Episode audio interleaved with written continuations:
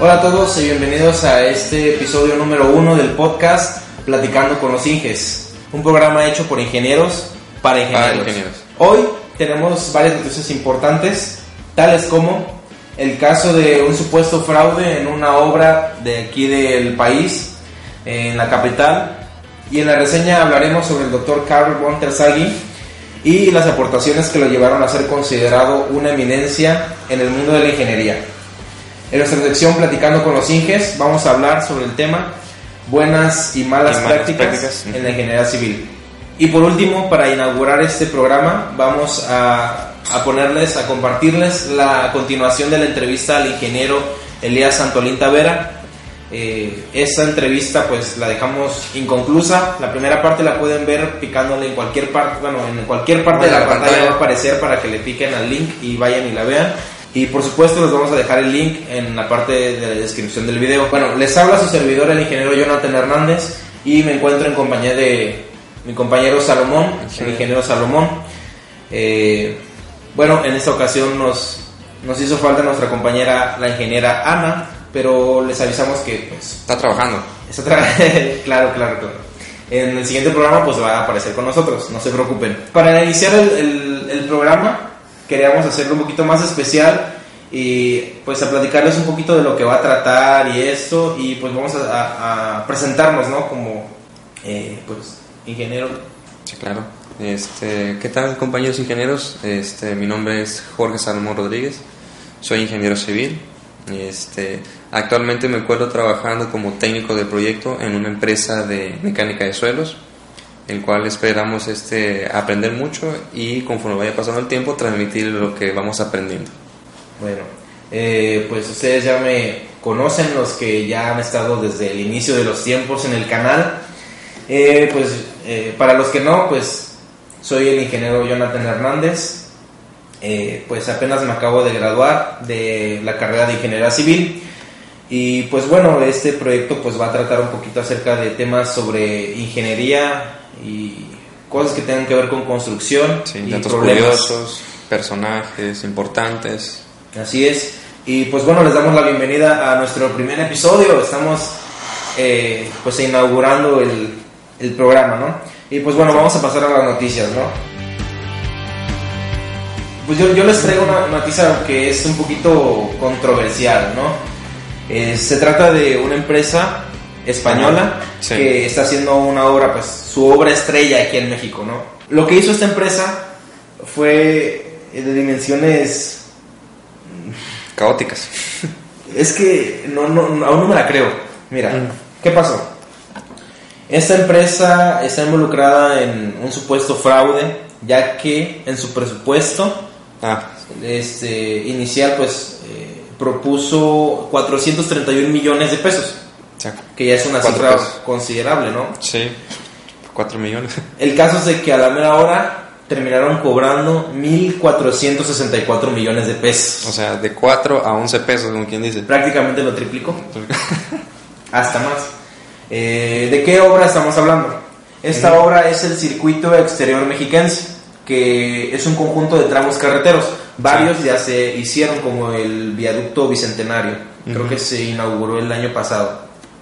El caso es de que este escándalo surgió con la difusión de una serie de grabaciones en Ajá. la plataforma de YouTube.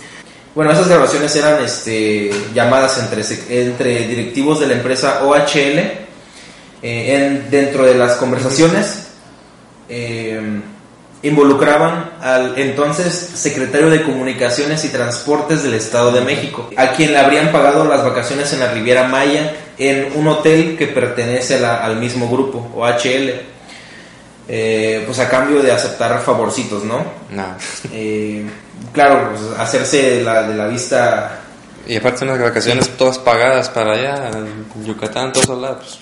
pues, Bueno, Sí, el caso es de que este, esta, este, esta serie de grabaciones se hicieron públicas, se hizo un despapalle enorme, a tal grado que el secretario, pues la semana pasada, no sé si fue hace dos semanas o hace una semana, ya tiene tiempo esta Sí. noticia, eh, pues renunció renunció a su cargo y bueno, lo que me tiene sorprendido es que pues obviamente se hizo acreedor de una multa de 189 mil pesos por violar la ley al pedir favores a los directivos de la constructora. ¿A qué tipo de favores? Pues a que le, le hicieran el paro, ¿no? Con las vacaciones en la Riviera Maya. Ah, pues, A todo esto, pues se presentó en varios noticieros. Yo vi, yo de hecho, yo cuando vi la noticia me quedé impactado porque este señor eh, decía que su credencial, bueno, mostró la factura de, de Su la- tarjeta. de su tarjeta American Express ajá. la mostró y dijo, no, pues sabes que este, aquí yo tengo las pruebas, y, pero si hubieras visto la- las, las, ¿cómo se dice? Las, las Facciones. facciones, las Sí. facciones que hacía estaban así, pues mira Carlos, yo aquí tengo la, las, la prueba de que, o sea, ¿me entiendes, Todo. no? De que estaba súper nervioso el vato Sí, y este, a fin de cuentas dijo que él había pagado las con vacaciones. su propia bolsa y que no había Sí, sí, sí, y nada. que incluso los, de la, los del hotel le habían ofrecido más días en el paquete. O sea, como que, sí, pero te- tenemos el paquete de 15 días, por ejemplo. Ajá. Ah, no, pero es que yo nada más voy a ocupar los, los únicos Una días que me dan de vacaciones porque soy el secretario y Soy trabajo para el gobierno. Exactamente. Pero bueno, a todo esto, ¿qué tiene que ver con ingeniería, no? Eh, aparte del super fraude que supuestamente se hizo, eh, ¿cómo aumentaron el presupuesto, no? O sea, casi tres veces ¿Cómo de lo lo debía. triplicaron exactamente? Es una empresa súper... imp- O sea, esta empresa eh, tiene una posición pues eh, privilegiada en, Destacada en el, En el- de la construcción. Así es, internacionalmente. Pues mira, ellos aumentaron las tarifas del peaje del viaducto bicentenario, lo aumentaron diciendo que esos costos, pues obviamente entre las partidas y eso le fueron aumentando porcentajes, Eh, aumentaron costos en la construcción de otras fases, de otros tramos que Todavía no. todavía no se construyen, sin embargo ya los están cobrando. Y luego cuando los vayan a construir ya los otra vez los van a cobrar. Entonces, ese, ese tipo de cosas lo hicieron, ¿no? Pues dentro de las grabaciones eh, mencionaron frases, tales como les estamos metiendo insumos de más, estamos metiendo más goles de los normales. No escuchas eso, Chucky. No, Chucky, por favor, no, no aprendas de eso. No, serio. Sí. Nos estamos pasando de listos. A todo O sea- esto, la empresa pues no ha dicho nada al día de hoy, no ha desmentido las grabaciones ni nada. Y mientras tanto, el secretario, pues, bueno, ex secretario actualmente, pues ya, ya se retiró. Pero todavía comentar eso, decirlo. A Decir- pesar de ya lo que hicieron. Sí, o sea, lo niegas frente a la cámara y todo, pero pues bueno, ¿no? A todo esto voy, pero ya les platiqué cómo lo hicieron, ¿no? Aumentaron. eh, O sea, cada partida. A las eh, partidas les aumentaron porcentajes y eso, ¿no? ¿Cuáles fueron las excusas? Pues básicamente aumentaron los costos porque los propietarios pidieron más dinero por sus terrenos y porque supuestamente les salieron más caras los, los estudios, ¿no? Porque O sea, eran más blandos los terrenos. Necesitaban conocer más el terreno, por así decirlo. Pues sea como sea, ese tipo de situaciones la verdad es que son lamentables. Sin Y duda alguna. Ustedes como futuros ingenieros eviten estos, este tipo de, de acciones, ¿no? Porque pues per- perjudican a la empresa, perjudican a, a su nombre, manchan Sí. su nombre y pues les afecta laboralmente, ¿no? Sin duda alguna, la ética profesional siempre va a estar enmarcada en un ingeniero. Sí. Siempre, siempre. Y pues bueno, con esta noticia los, los dejamos y pues vamos a la siguiente sección, el comentario de la semana.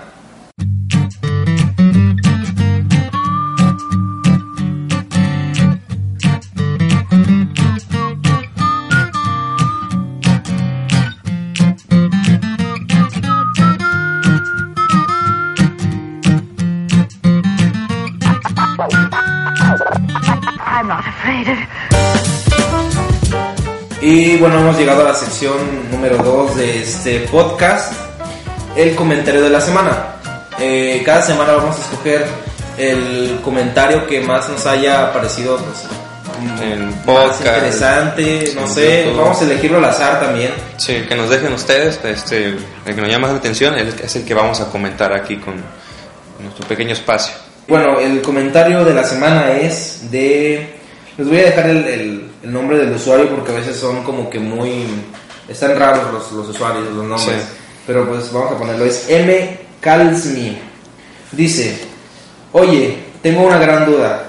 ¿Qué tan cierto es que en una obra los arquitectos están por encima de los ingenieros civiles. O sea, me refiero a que si los inges reciben órdenes de los arquis o viceversa. Me gustaría mucho que hablaran de esto en un video, ya que esto genera una gran polémica entre las dos carreras. Gracias de antemano. Pues mira, compañero o compañera, no Ah. estoy seguro de que sea, pero bueno, este Calsmi.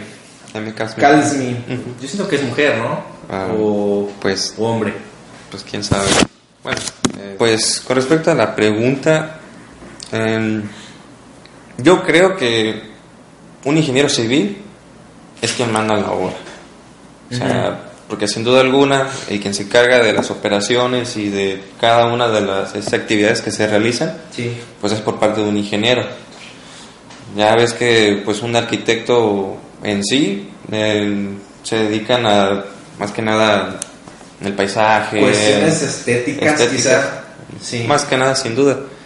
Aunque hay arquitectos que llegan a entrar a cierto rubro de la construcción. Ujú. O sea, quizás a Pues mandar- fíjate que el otro día iba caminando ahí por la calle y me encontré, haz de cuenta, estaban construyendo, ¿no? Estaban ya poniendo los puntales para colar la, la losita.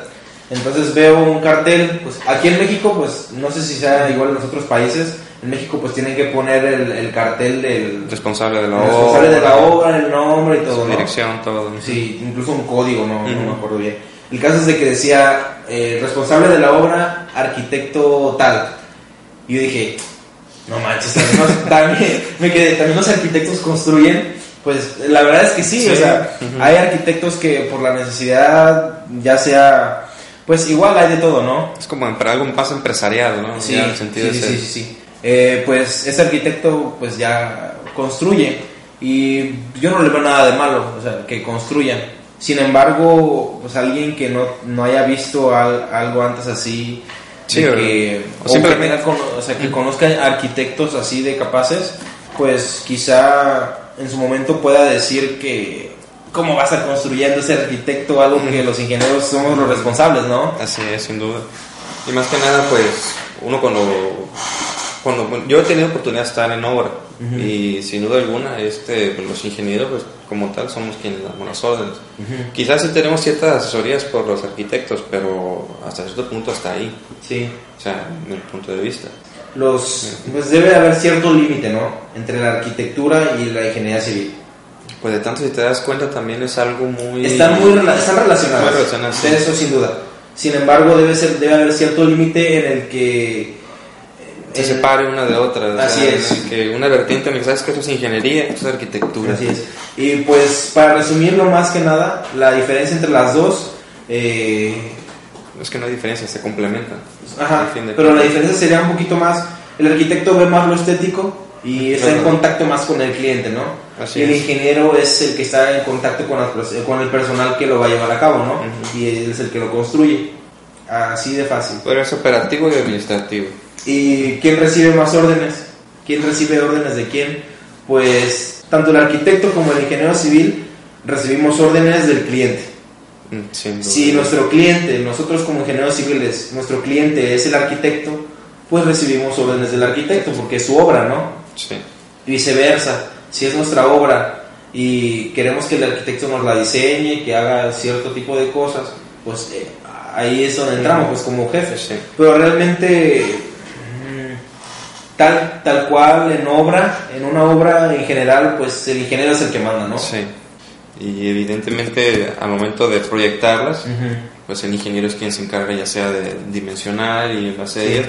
ambos se tienen que acatar a las opiniones de uno, si es que cada quien tiene la razón. Pues bueno, espero que te haya quedado claro, compañero o compañera, con esta, pues, muy tardada respuesta. Nos Sí. estamos acostumbrando al orar, al- a los tiempos. Sí. Pero bueno, eh, con esto terminamos, bueno, así finalizamos la sección comentario de la semana. Ajá. Y pues vamos a la siguiente sección en la que vamos a tocar la reseña, ¿no? Sin duda alguna.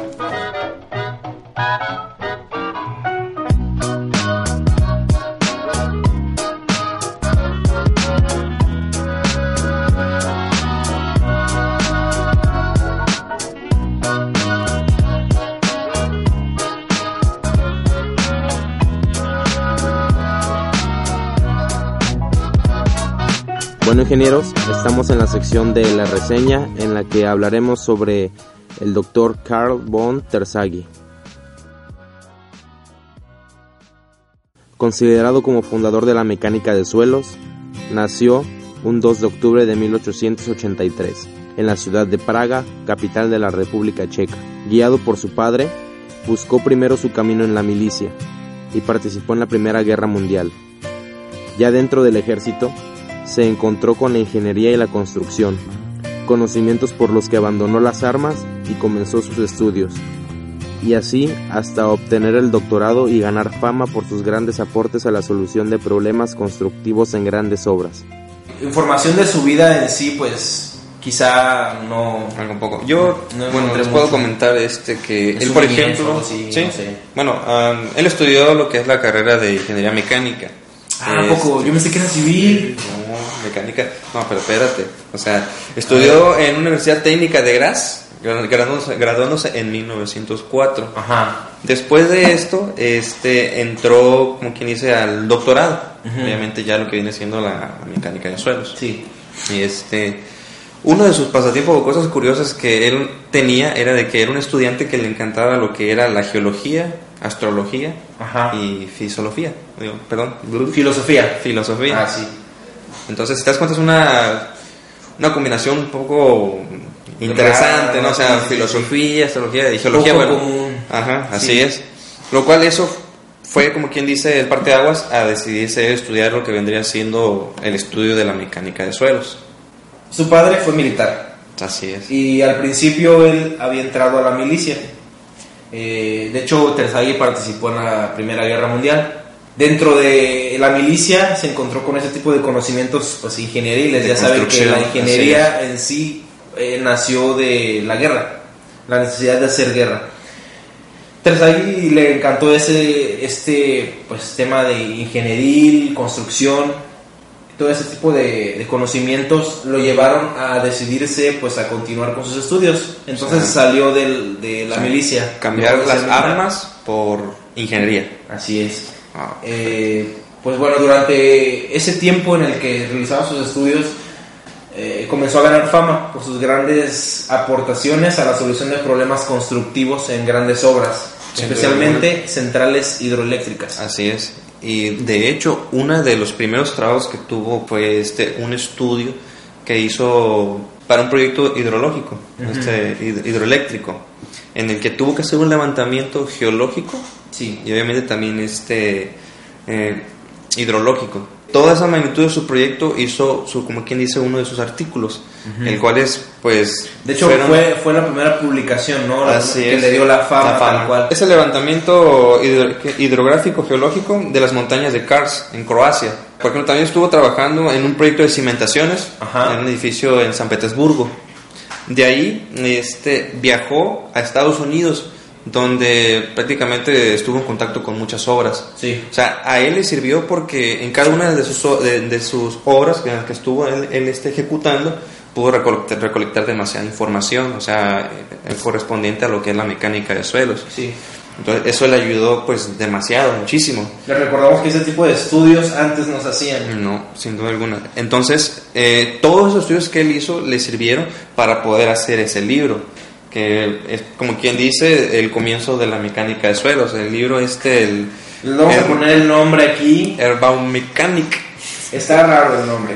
No sé en qué idioma esté, no sé si sea checo. Ajá, pero no, fíjate Pero- que, pues, he comentado, bueno, he escuchado muy buenos comentarios de ese libro, o sea, de que si quieres entrar a estudiar eso, lee ese libro. Tienes que leerlo. Sí, Una vez estando allá en Estados Unidos, pues fue invitado para ser profesor. sí, Durante el periodo de 1925 a 1929, cuatro Sí. años, durante cuatro años, sí. estuvo dando clases. Y sin duda alguna, ese fue el periodo, o sea, el primer periodo en el que se introdujo la materia de mecánica de suelos, o sea, dentro de una carrera de ingeniería civil. O sea, Ajá. fue ahí exactamente esa fecha, en la fecha importante, en Ajá. donde ya la, la, que- la materia entró este, en la carrera. O sea, ¿En para qué, en ingeniero qué universidad fue la que empezó? Pues en el Instituto Tecnológico de Massachusetts. Así es. El doctor eh, Carl von Terzaghi falleció un 25 de octubre de 1963 Sí. en un pueblo llamado Winchester, en Massachusetts. Sí. ¿A qué edad murió? Pues a los 80 años. 80 Ya, pues, ya un poco avanzado de edad, Ujú. digamos, pero las aportaciones que dio este señor eh, a la ingeniería prácticamente creó una nueva materia. Sí. Una materia que sin duda alguna muy interesante y que surgió a partir de problemas eh, ingenieriles de este, de este tipo de características y a base de qué? Recolección de datos Colección de datos, investigaciones, artículos y todos a partir de problemas prácticos. prácticos. Él fue caracterizado más por plantear sus teorías a base de experimentos. Experimentos. Así es. Rara vez se ve esto, ¿no? Sí. Y eso dio lugar, obviamente, a que sus investigaciones le dieran nueve doctorados honoris causa, cuatro medallas Norman de la Asociación Mexicana de Inge- esta Asociación Americana de Ingenieros Civiles, Ujú. este y en 1960 la misma Asociación Americana de Ingenieros Civiles pues le dio este en honor a, a sus descubrimientos y a sus aportaciones pues obviamente el premio Carl Muntersay para todos los ingenieros que sin duda alguna hagan alguna aportación o que destaquen en esa rama. en esa rama. El doctor Carter Sagi falleció un 25 de octubre del año 1963 a los 80 años. Ya. Ahí mismo, en un pueblito llamado Winchester, en Ma- Massachusetts, Massachusetts, en, ajá, en el mismo estado que dio clases durante cuatro años. Eh, sin duda un ingeniero súper importante, digno de todos los premios, reconocimientos que, que recibió a lo largo de su vida Sí, y sin duda pues un pionero, ¿no? Un pionero en esta rama Sí, y ¿no? prácticamente pues una rama que, que él, que él fundó así es. la mecánica de suelos. Y pues bueno, descansa en paz este ingeniero mecánico que creó esta fascinante materia y pues bueno, llegamos al final de esta sección recordando a, a este doctor. Carl von Tersay.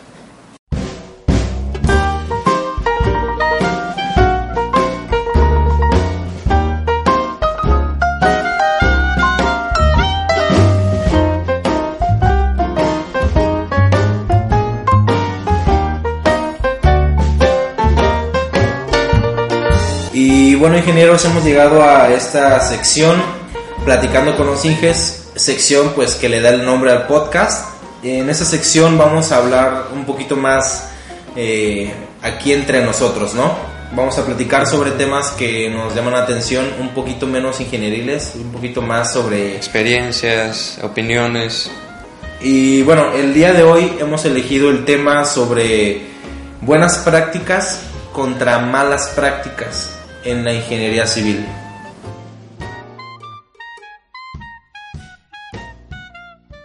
¿Qué es una buena práctica? Sería como algo de ayudar a tu abuelita a cruzar la calle. bueno, Eh, Sí, sí, sí, en la, en la, en la vida, bueno, en la rutina, la ¿no? rutina. En lo, en lo cotidiano. Pero como ingenieros, Una buena práctica, bueno, la- como yo lo veo, eh, podría definirla como el hacer bien las cosas. Es decir, cumplir con las actividades que se hacen de forma correcta. Y una mala práctica serían las cosas malas que se hacen, ¿no? sí, Se le da el nombre de prácticas pues porque es lo que normalmente se hace, ¿no? ¿Qué malas prácticas podemos encontrar en una obra? por ejemplo, el que a tus trabajadores no les inculcas lo que es la limpieza. O sea, llega la hora de comida, pues todos los compañeros, pues cansados del trabajo, llegan, sacan sus lonches, terminan y obviamente esa basura, pues queda regada en toda la obra. Una mala práctica es dejar de ir prácticamente tu cochinero. en una obra se puede hacer, bueno, cosas malas, puede ser el reducir la calidad de los materiales para poder conseguir más ganancias. Que tú tengas estipulado en el contrato que debes de usar eh, grava, no sé, de- del banco tal, ¿no? Con ciertas características, o ya sea la arena, el cemento de tal resistencia, ¿no? Y terminas consiguiendo material que no cumpla con las características. Obviamente más barato. Otra mala práctica sería falta de criterio en la toma de decisiones. Es decir, tomas malas decisiones porque no tienes un criterio, un criterio bien formado, ¿no? Que no Sí. tienes el suficiente conocimiento para decir, voy a hacer esto por esto, ¿no? ¿A qué quiero llegar con esto? Que muchas de las cosas en obra las aprendemos en base a experiencias de otras personas. Algunos ingenieros siguen recetas de cocina. Hacen las cosas, los procedimientos basándose en procedimientos que otros ingenieros les han dado, ¿no? Sí. Ese, es- ese podría ser, esa, esa es una mala práctica. El mal manejo del personal, contratación del personal no capacitado, el no eh, a los, al personal, por ejemplo, no, no considerarle su seguro de vida, Seguro de, de la empresa. Porque son dos cosas distintas aparte.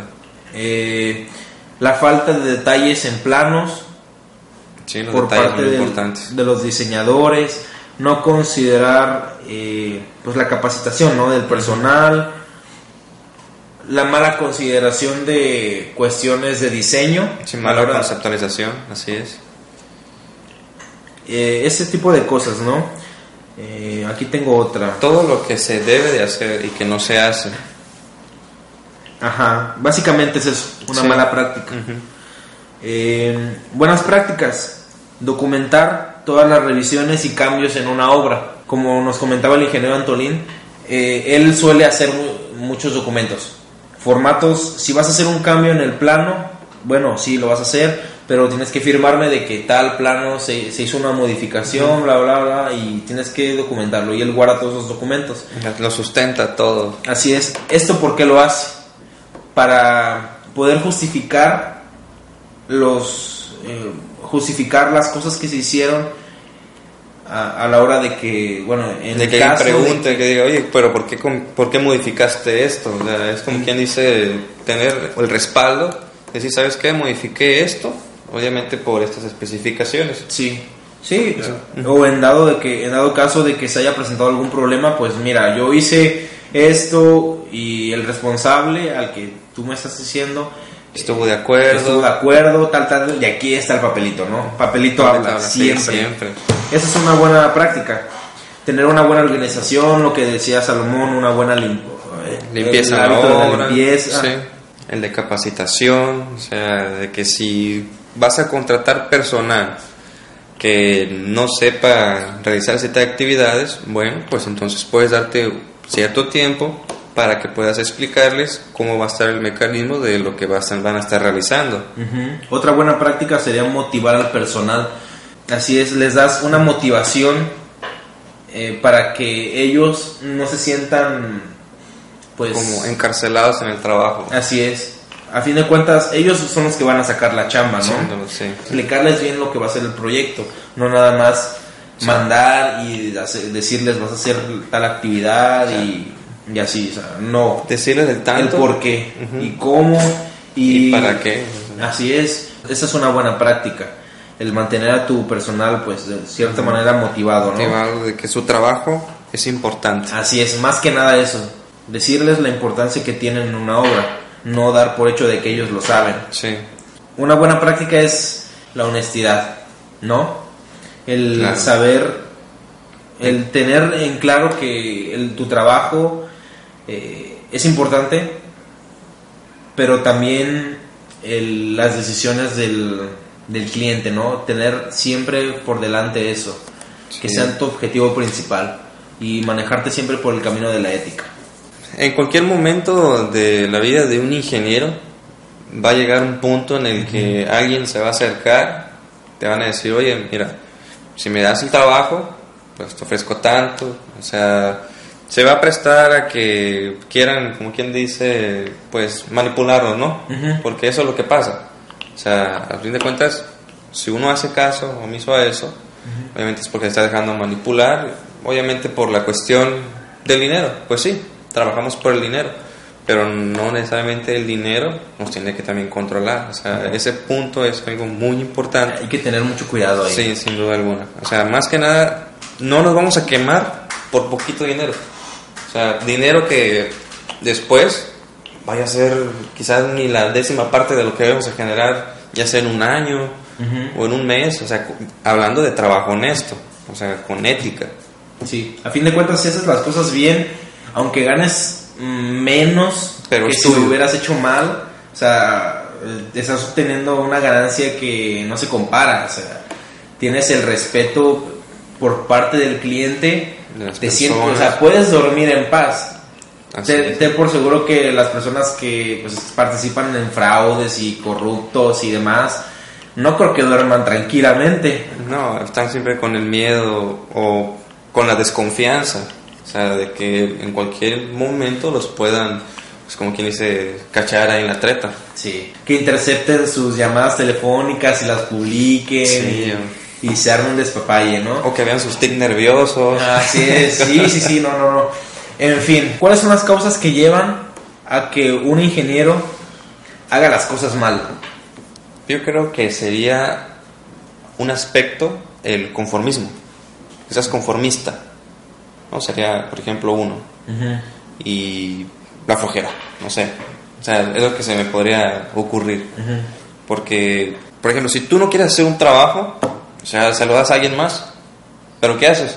Obviamente no le das todos los recursos este, a esa persona para que realice las actividades. Obviamente te quedas tú con cierta parte y pues le das lo que tú quieras al otro. O sea, yo creo que en el momento en el que pasa eso, Sí. obviamente ya la obra está destinada a no tener la, la calidad que, a la cual está proyectada. Yo siento que una de las, de las causas principales de, de las malas prácticas puede ser la falta de comunicación entre lo que es el gabinete y la, el personal de campo.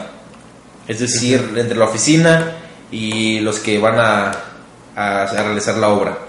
Puede ir encaminado a eso. Una, la falta de comunicación. Sí, Otra, la falta de organización y planeación de la obra sí. que hagan las cosas al ahí se va. Y otra de las causas, igual como tú lo mencionabas, el conformismo, el hecho de que no tengan los conocimientos suficientes, eh, el mal análisis, interpretación de resultados a la hora de crear, bueno, de realizar el diseño de las obras, de las estructuras. Bueno, la realización de una obra pues consta de diferentes pasos, ¿no? Uno depende directamente del otro. Si tú te equivocas en el primer paso, que es la planeación, que como nos platicaba un maestro en alguna ocasión, que la planeación es la etapa de, de la obra en la que puedes, en donde puedes hacer este, la mayor cantidad de ahorro. Después sigue el diseño y por último la construcción. Obviamente la construcción, como por ser la última etapa, los cambios que se hagan durante eh, la misma Son pequeños. son, ajá, no se pueden, no, no aportan ahorro. Es decir, que la planeación es una de las, bueno, es la etapa más importante, ¿no? En fin, eh, esas son las causas que creo yo que, que pueden causar el hecho de, de que se hagan malas prácticas en una obra, ¿no? El dinero siempre está involucrado, ¿no? Sí, siempre está este intermedio, siempre, o sea, y sin duda alguna, pues tiempo es dinero. Y si las cosas no se hacen acorde al proyecto, pues ya sea por malos manejos o en sí las malas prácticas ya antes comentadas. Ah, bueno. Y pues como conclusión podemos decir que siempre va a ser mejor eh, guiarse por el camino de la ética, Sí. aunque muchas veces pues la situación económica y las limitaciones que nos puedan pues tener en el trabajo pues pues siempre nos van a tratar de empujar un poquito más a lo que la, a, las, a las malas prácticas, Sí, ¿no? ajá. Sin embargo, siempre hay que tener en cuenta de que es nuestro trabajo y, y a fin de cuentas, pues es nuestra carta de presentación, ¿no? Sí. Tenemos Y- que tener muy en cuenta de que la ética, pues, va a ser quien nos diga si somos excelentes ingenieros, buenos, malos. Este, es ahí donde podemos entrar a lo que es el plus de ser un ingeniero. Y pues bueno, eh, se nos está terminando el tiempo. Eh, bueno, pues, pues vamos, vamos a, a la siguiente sección, la sección de despedidas.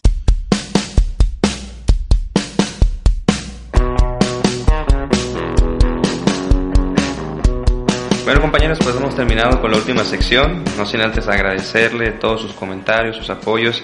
Y sin duda alguna esperamos que nos sigan comentando, dando su opinión, que sin duda alguna este espacio pues irá creciendo conforme pues nosotros vayamos teniendo ideas de lo que ustedes nos puedan aportar.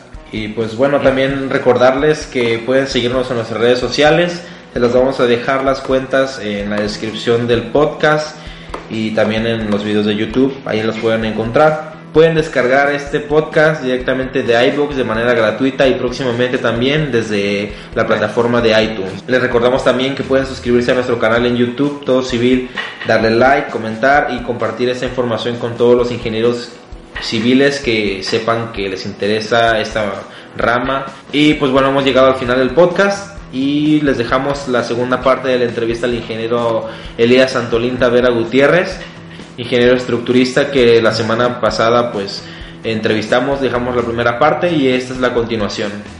Nos vemos en el siguiente podcast y disfruten la segunda parte de la entrevista. Anteriormente en la primera parte de la entrevista, Hola civiles, el día de hoy tenemos la presencia de un invitado especial para el programa. Se trata del ingeniero Elías Antolín Tavera Gutiérrez. Eh, él es originario del estado de Hidalgo y se graduó de la Universidad Autónoma de Aguascalientes. Estudió el grado de maestro en, en estructuras eh, en la Universidad Nacional Autónoma de México y muy amablemente eh, aceptó esta pequeña entrevista. ¿Cómo está, ingeniero? Bien, buenas tardes a todos. Para mí es un orgullo estar aquí con ustedes y transmitirles parte de mi experiencia.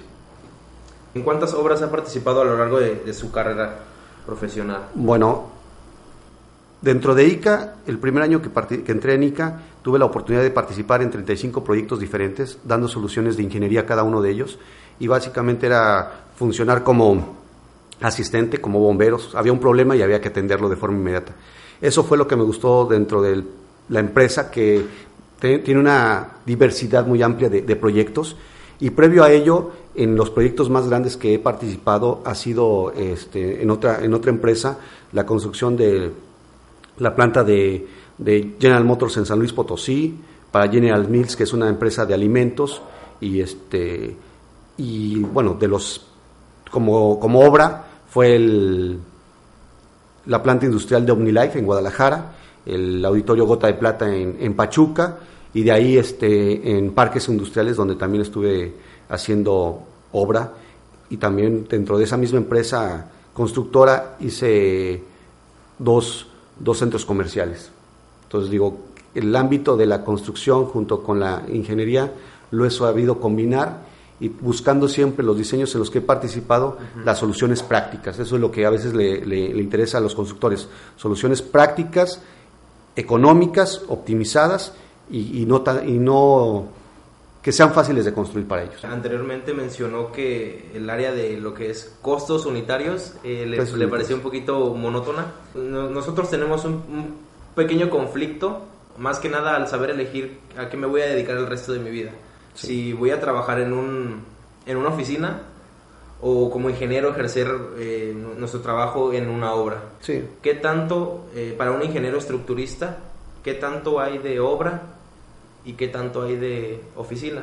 ¿Qué tanto hay de teoría o qué tanto hay de aplicación? Va dependiendo de acuerdo de las circunstancias de, de- de tu vida profesional, pero también debe uno de saber dedicarse a lo que le gusta. O sea, dentro de la ingeniería estructural hay mucho de gabinete, mucho de, de conocimiento de las normativas aplicables, de diseño, y tenemos gente también muy buena este, en estructuras dentro de- del grupo que me, que, me, que me apoya, que están haciendo muy buen trabajo en obra. O sea, básicamente depende de uno de lo que, de lo que le gusta hacer, que lo haga bien. Aquí el tema de la ingeniería estructural y hablando de la ingeniería civil en general, es tan amplio el- los campos de aplicación que te da esa facultad de, si a ti te gusta estar en gabinete, lo puedes desarrollar. Y si a ti te gusta estar en campo, lo, lo vas a hacer. A mí me gusta estar en ambos sitios. Por eso es que en el proyecto en el que estoy participando, constantemente estoy yendo a, a la obra, al proyecto y dando soluciones. Eso es lo que se busca, ¿no? Que, que no ser un obstáculo, sino al contrario, que veas día a día cómo lo que tú vas proponiendo se va ejecutando. Esa es creo que lo, la parte más gratificante de, toda, de todo ingeniero, que tú proyectas algo y el día de mañana lo ves construido. De hecho, eso es lo bonito de nuestra carrera. Plasmamos nuestra idea o la idea del cliente en, en- en planos, hacemos lo que es trabajos de ingeniería, cálculos, lo proyectamos y a fin de cuentas es algo que se va a hacer realidad. Sí. Eh, se dice que los ingenieros civiles eh, transformamos las, la- hacemos las ideas realidad. Claro, y todo como lo dice su palabra, ¿no? El- ingeniería o, ingeniero significa ingenio, es utilizar el, Sí. ahora sí que la mente, ponerla a trabajar, el analizar, el buscar soluciones mejores y sobre todo satisfacer las necesidades de la sociedad. Sobre todo constancia. Sí. Mencionó que ahorita está trabajando en la construcción de un puerto, un proyecto que es de carácter internacional. Hablando en este ámbito, eh, nosotros ya hemos tocado el tema anteriormente. Si los ingenieros civiles en México somos capaces de sobresalir en el extranjero, ¿qué opina usted de esto? ¿Somos, este, ¿somos capaces? Muy buena pregunta que, que me acabas de hacer-. Somos capaces totalmente, tenemos la capacidad y lo puedo afirmar. Aquí la limitante es a veces para muchos es el, idioma, pero si tú cubres ese requisito o, superas esa barrera, ya no tienes ningún problema. A veces la barrera es el idioma para poderte comunicar con, con, con otras personas de diferentes nacionalidades. Y te puedo decir que nosotros como ICA también exportamos ingeniería, exportamos ingenieros. Tenemos gentes de nosotros trabajando en Panamá. Estamos haciendo ahí este, dos corredores que son autopistas con sus respectivos puentes. Entonces te puedo decir que, que tenemos buena capacidad para, para desarrollar, desarrollar proyectos. Yo soy una persona a la que le interesa mucho el, el viajar, conocer nuevos lugares. ¿Esta carrera te ofrece eso? El estar viajando constantemente, conocer nuevos lugares, eh, culturas, interactuar con, con personas de diferentes países. Sí, te lo ofrece de diferentes formas, ya sea desarrollando proyectos como lo acabo de mencionar, o bien a través de tu trabajo que haces día a día lo publiques. Sea que también tu trabajo se vea reflejado en un documento, que sea compartir la información y acudir a foros internacionales. En mi experiencia he acudido a, a foros internacionales, tengo la oportunidad o tuve la oportunidad de ir a, a Francia, a la ciudad de Lyon, a presentar lo de en su momento el diseño que teníamos del proyecto de línea 12 del túnel y ahí me di cuenta que nosotros tenemos la capacidad o México tiene la capacidad de estar a la altura de cualquier este, ingeniería del mundo. Entonces eso te mantiene actualizado, número uno, y segundo, generas una red de comunicación con, con expertos de, otro- de otros países, incluso proveedores, te das cuenta de nuevas tecnologías que tú dices las puedo aplicar al- al- a, a este proyecto o a otros proyectos que, que vienen. Se dice que la carrera de ingeniería civil es una carrera multidisciplinaria. Para hacer un proyecto eh, intervienen distintas carreras. Tengo una pregunta de los suscriptores. Tienen la duda de la, constante riña, pelea, conflicto que hay entre arquitectos e ingenieros civiles. ¿Cómo ve ese tema? ¿Es solamente un, un tema, digamos, de, de broma, un chascarrillo, no sé? ¿O realmente se, hay problemas serios entre estas dos este, carreras? No, las dos profesiones, cada quien tiene su lugar, ambas son muy importantes. Hay algunos proyectos que conviven, sobre todo lo que son edificación, museos, donde tiene el toque de ver el confort, los espacios, todo eso lo tiene la visión el arquitecto, de, los acabados, de, cuál es la sensación de, de- de confort, y el ingeniero está atrás de ellos, es decir, en el, en el sentido o se complementan, da el soporte técnico o el soporte estructural para que esas cuestiones de que caprichos arquitectónicos no se caigan, porque hay arquitectos que, que buscan ciertas soluciones que a veces no son tan fácilmente construibles. Entonces sí es posible que se lleven bien. Sí, sí, sí. Siempre existe esa rivalidad, por así llamarlo, de quién, más, quién es más importante, ¿no? Pero creo que ambas carreras son importantes y hay que saber convivir con- entre, entre las dos disciplinas. En la obra, ¿quién tiene más rango? ¿Un arquitecto o un ingeniero civil? Mira, es buena pregunta. Ahí déjame comentarte. En la obra el que manda es el ingeniero. Esa es mi, mi- mi pregunta. El que está al lado del cliente, el que le aconseja al cliente, el que le dice esto se ve más bonito, es el arquitecto. Pero en la obra el que manda es el ingeniero. Digamos que el que tiene el... La decisión, la- sí, la decisión. Obviamente el cliente es el que dice si se hace o no se hace, pero el- la obligación del ingeniero es también decirle que lo que pide el arquitecto, cuánto más le va a costar. Porque no cuesta todo lo mismo, o sea, si quieren unos acabados diferentes, una... sobre todo lo que, lo que a veces se, se, dice, a veces hay columnas que son indispensables colocarlas por el soporte que requieren a una estructura y el arquitecto la quiere eliminar.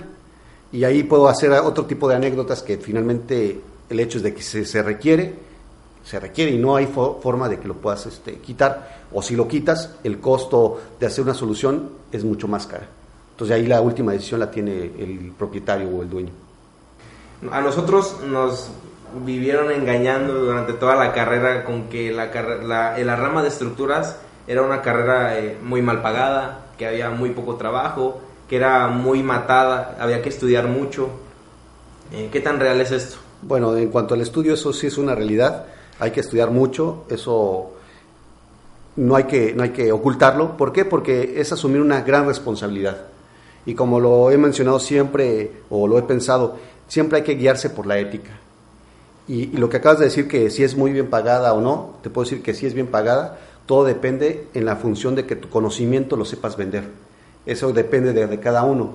Y sobre todo, que darle el valor apropiado a las cosas. Es decir, que, que, por ejemplo, el asumir una responsabilidad donde ya están en juego las vidas humanas, o sea, creo que la vida humana no tiene precio. En ese mismo rango hay que también valorar el tema de la seguridad estructural.